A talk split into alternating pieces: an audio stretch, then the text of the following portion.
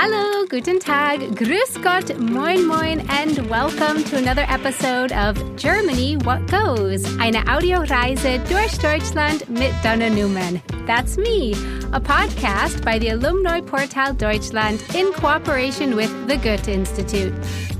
If you've been listening and joining us on this podcast journey around Germany the whole time, then you already know what this podcast is all about, you smarty pants, you. And if not, be sure to go back and listen to all the other episodes to learn about what goes, was geht in Deutschland.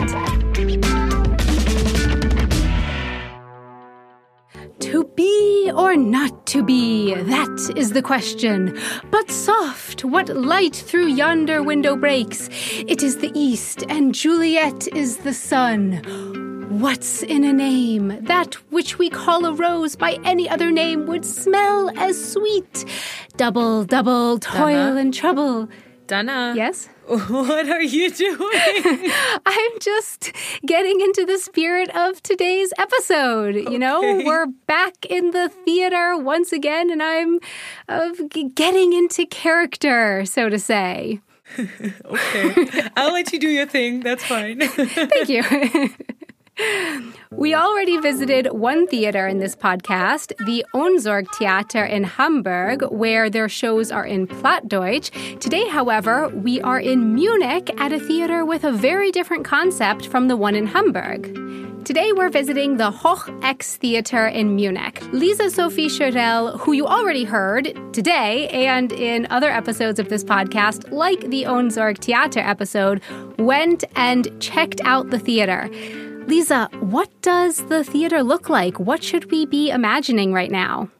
Also, das Hoch-X-Theater liegt eher ein bisschen versteckt. Also, es befindet sich eigentlich inmitten von Wohnhäusern im Stadtteil Au-Heidhausen. Aber es wird irgendwie sehr modern, sehr minimalistisch, nicht viel Schnickschnack. Ich hatte das Gefühl, das Hoch-X ist so schlicht gehalten, weil der Fokus hier weniger auf dem Theater selbst liegt, als auf den eigentlichen Performances. Also das Hoch X ist eine Spielstätte für Theater und Live Art. Live Art sind eigentlich alle Formen äh, von Kunst, die live auf einer Bühne passieren, also sprich Tanz, Theater, Performance, Kinder- und Jugendtheater, Musiktheater, Lesungen, Konzerte, also all das findet hier bei uns statt. Das ist Ute Gröbel. Sie ist Teil des künstlerischen Leitungsteams im Hoch-X. Nicht viel Schnickschnack is what Lisa said about the theater, not a lot of frills. So, Hoch X is a theater and live art venue. So, Lisa, Hoch X was really created to be more than just a theater, is that right? Ja, totally correct. Ute Gröbel hat mir das ganze Konzept von Hoch X nochmal genauer erklärt. Ähm, wir sind äh, eine Art äh, Plattform in erster Linie für die Münchner freie Szene, also für frei produzierende KünstlerInnen und Gruppen. Äh, Also sprich, wir sind kein so klassisches Stadttheater mit einem Ensemble, wo dann, keine Ahnung, Kabale und Liebe gespielt wird, sondern ähm, wir sind eine Spielstätte für unabhängig produzierende Gruppen. Okay, so it sounds like I needn't have bothered practicing Shakespeare at the beginning there. but uh, but Lisa, what does frei produzierend mean? We heard it twice there. Frei produzierend bedeutet, dass das eigentlich oft Gruppen sind, die keine Festanstellung irgendwo haben. Ich bin jetzt auch keine Theaterexpertin, aber das Ganze funktioniert wohl so. Die Gruppen schreiben ihre Projekte selber, also ihre Texte und ihre Konzepte. Und mit diesen gehen sie dann eben auf die Theater zu und fragen, ob sie dort proben und aufführen können.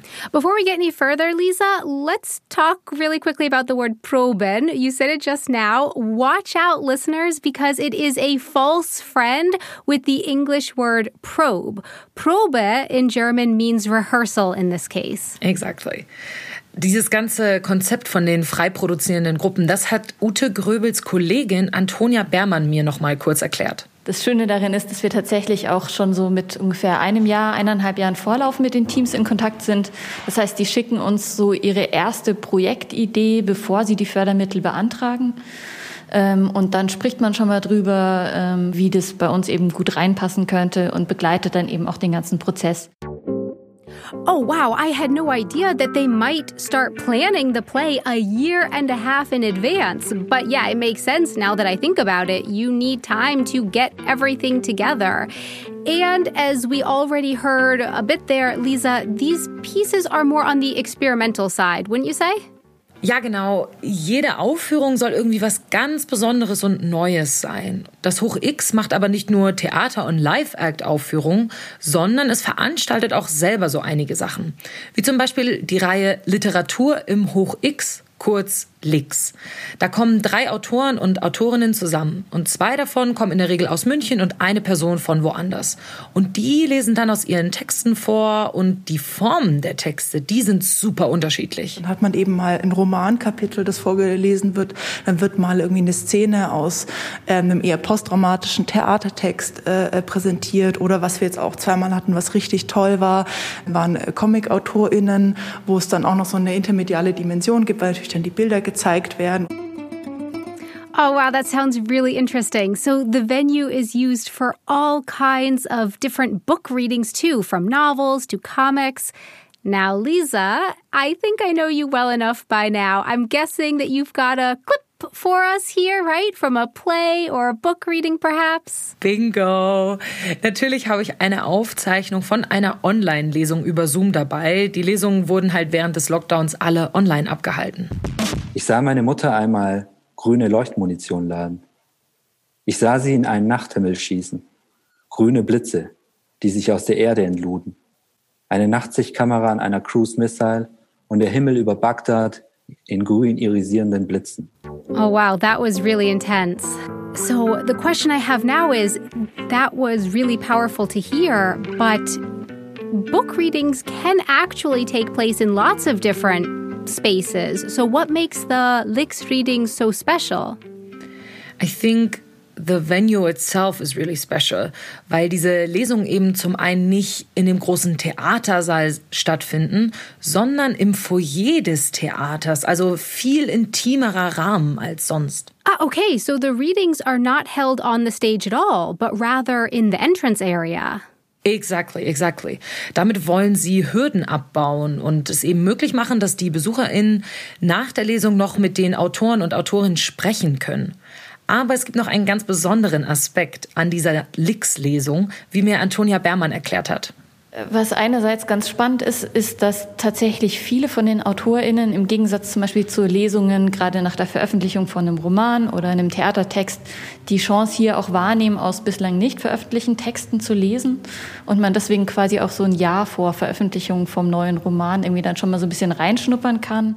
Oh, yes, that would definitely be cool to get to go to a book reading before the book is even out yet. Maybe even before the final draft of the book is completely finished. Yeah. Like I said, it's really special. Book readings, concerts, plays, not to be or not to be, no question about that. Thanks so much, Lisa, and a big thank you to Ute Gröbel and Antonia Beermann for joining us in today's episode. The name of the theater is Hoch X. Visit the Alumni Portal Deutschland online at www.alumniportal-deutschland.org, where you can sign up to become a member of the community network. For Germany, what goes? Eine Audioreise durch Deutschland mit Dana Newman. I'm Dana Newman. Thanks so much for joining us on this journey, a podcast by the Alumni Portal Deutschland in cooperation with the Goethe Institute. Concept and production by Kugel und Niere. From Munich, Lisa, wait, Lisa, come back. Are you there? Yeah, yeah, I'm here. Okay, I just I just thought of something. Did I tell you that I did acting in high school? No, you didn't. What? well, I did. I did acting, and one time I was performing a monologue on stage. So it was just me up there on stage in front of lots of my classmates and their family. I got two sentences in and totally forgot my lines, panicked, stared at the crowd like a deer in the headlights, and then ran off stage. Just disappeared. ran off stage. I was 17 and mortified. The next day at school, I was so nervous, embarrassed. Someone came up to me in the hall and was like, Oh my God, Dana, you were on stage last night, right? Yeah. Awesome performance. Wait, what? They thought I had been trying to make some sort of statement about life or the world or something. They thought that abrupt end without any end there at all was on purpose. Turns out everyone loved my performance probably even more than if I had actually done what I had wanted to do. So, yeah, I guess you never know. You got really lucky there, I tell you, because I was also part of a drama group in high school. And in one of our performances, which was quite experimental, I would say, we were all wearing green morph suits. And then the whole group, all of us forgot our lines, all of us. And you could definitely notice there were like 15 people standing on stage. No one knows what to say.